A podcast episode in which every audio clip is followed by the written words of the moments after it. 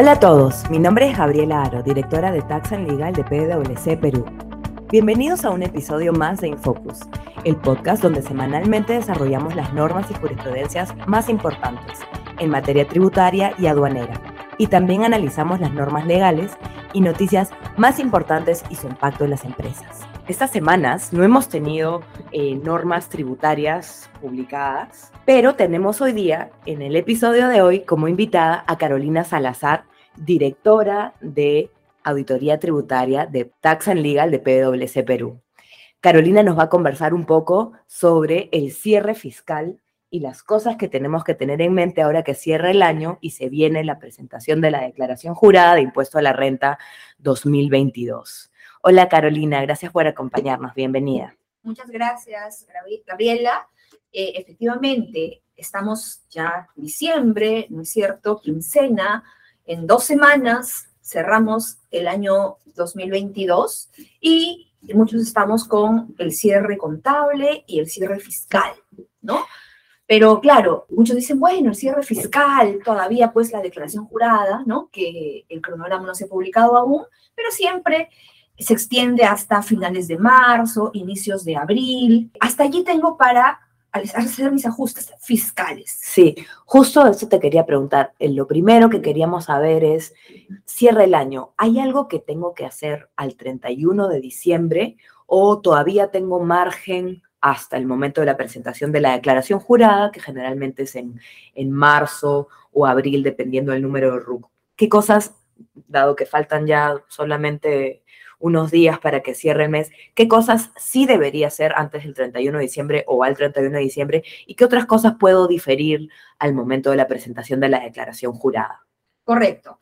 Efectivamente, Gaby, hay eh, conceptos que son necesariamente que tienen que cerrarse, que tienen que mirarse y estar completos para que tengan sus efectos fiscales al 31 de diciembre, en 15 días. Son los que ahora vamos a repasar, ¿no? Para ponerle un doble foco al tema. Pero hay otros que todavía se van a terminar de definir al 31, bueno, a finales de marzo o inicios de abril, ¿no? Típicamente, eh, los conceptos que se difieren eh, para poder terminar de ajustarlos y ver su efecto fiscal final a presentación de la declaración jurada son los relacionados a los temas remunerativos, ¿no? A pagos a trabajadores. Correcto, las participaciones, los bonos, eh, las vacaciones de vengadas, pero pendientes de pago, ¿no? Esto que tiene la regla que dice que eh, para poder ser deducibles eh, deberían ser pagados hasta el vencimiento de la declaración jurada, ¿no?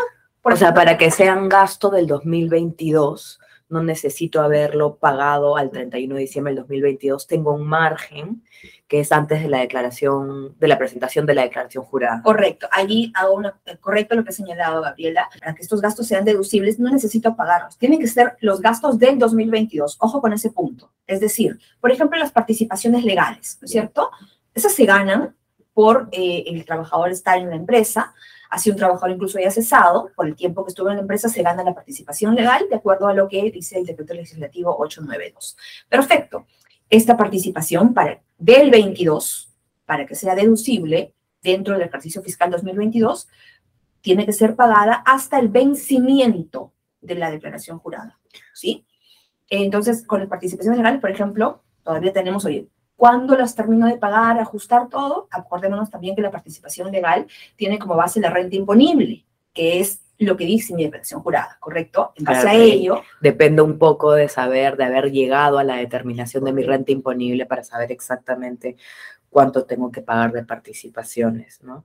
Correcto. Además, en participaciones, así como dices tú, además de tener en cuenta que debo de haberlo pagado antes del vencimiento, con el tema de las participaciones y, otros bonos, por ejemplo, y otros pagos a remuneraciones de trabajadores, también tengo que ver el tema del devengo, ¿no? Así este, es. Para que sean del 2022 sin perjuicio que lo pago durante los primeros meses, tiene que efectivamente haber devengado en el 2022, ¿no? Y ahí, bueno, por supuesto, cada caso en particular tienes que atender a las condiciones del, del pago que tú misma has establecido como como para darlos a, los trabajadores, ¿no? Sí, es correcto. Sí, en el pago de participaciones, por ejemplo, eh, como por eso dije, hay que tener en cuenta que esta regla de tengo para pagarlo hasta el vencimiento de la declaración jurada aplica para los gastos que corresponden al ejercicio, al 22. Claro. ¿no? Si lo que estoy pagando es una participación de años anteriores, eso será deducible en el ejercicio de pago. Entonces, ¿qué cosas sí debería de mirar en estos días que me quedan, ¿no? Al cierre de este año. Por ejemplo, ¿no?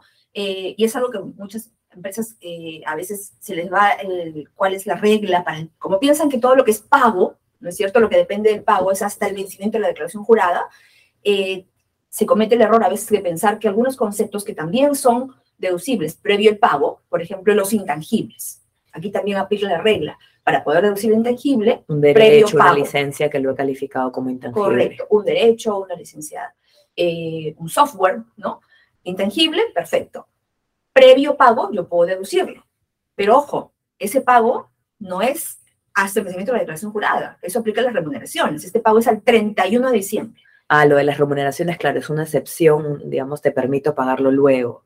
Pero en el caso del intangible tiene que ser pagado en el ejercicio en el ejercicio para poder deducirlo, ¿no es cierto? Y si tengo el intangible, lo estoy usando, todo bien, perfecto, tengo derecho a deducirlo previo al pago. Pago hasta el 31 de diciembre. Entonces, ojo, queremos deducir el intangible que ya estamos usando, quiero asegurarme que mi, mi eh, deducción esté correcta, tiene que haber sido pagado hasta el 31 de diciembre. Entonces, ahí sigue una fecha que tiene que ser, eh, digamos, vista con, ¿no? con cuidado para poder tomar la deducción fiscal. Hay, hay que mirar, por ejemplo, eh, hay algunas cosas que hay que mirar para poder ver los efectos fiscales. Claro, así como, por ejemplo, si tú quieres ver el tema de, de las bajas, ¿no? De, de, de algunas existencias, no puedes esperar pues claramente hasta el, hasta el, hasta el vencimiento de la declaración jurada, sino que tiene que ser este año. ¿no? Pasamos de intangibles a otro tipo de activos, que en este caso son las existencias, ¿no es cierto? Efectivamente, si lo que yo tengo son existencias que, por ejemplo, están vencidas, ¿ok? Sí, efectivamente, yo le puedo dar de baja. ¿Cuál es la fórmula? Hacer un desmedro de esas existencias, ¿no? Destruir esas existencias. Para poder hacer ese desmedro de existencias hay unos procedimientos. Pedir eh, a un notario que venga y certifique la destrucción, comunicar a la SUNAT con dos días de anticipación, eso, perfecto, pero hasta el 31 de diciembre. Si quiero tomar ese gasto, esa existencia que ya no sirve, que tengo que destruirla, que tengo que darle de baja, en el año 31 de diciembre también. Eso pasa con las existencias, efectivamente. Y algo parecido, ¿no? También eh, pasaría con los activos fijos, ¿correcto?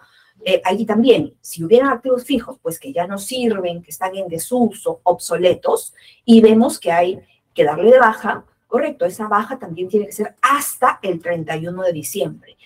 Obviamente, en mi contabilidad tiene que figurar eso dado de baja, tiene que ser retirado de mi activo fijo. Y esa contabilización de 31 de diciembre, claro, seguramente será la primera semana de enero, ¿no? Porque ahí cierran los estados financieros las empresas, pero no tienes más. Entonces, otra vez, no puedo esperar hasta marzo para ajustar ese tipo de eh, operaciones. Muchas gracias, Caro. Muy, muy interesante. Nosotros antes de, iniciar, de grabar este episodio, revisamos si es que ya se había publicado el cronograma de la Declaración Jurada Anual del Impuesto a la Renta 2022. Veo que no.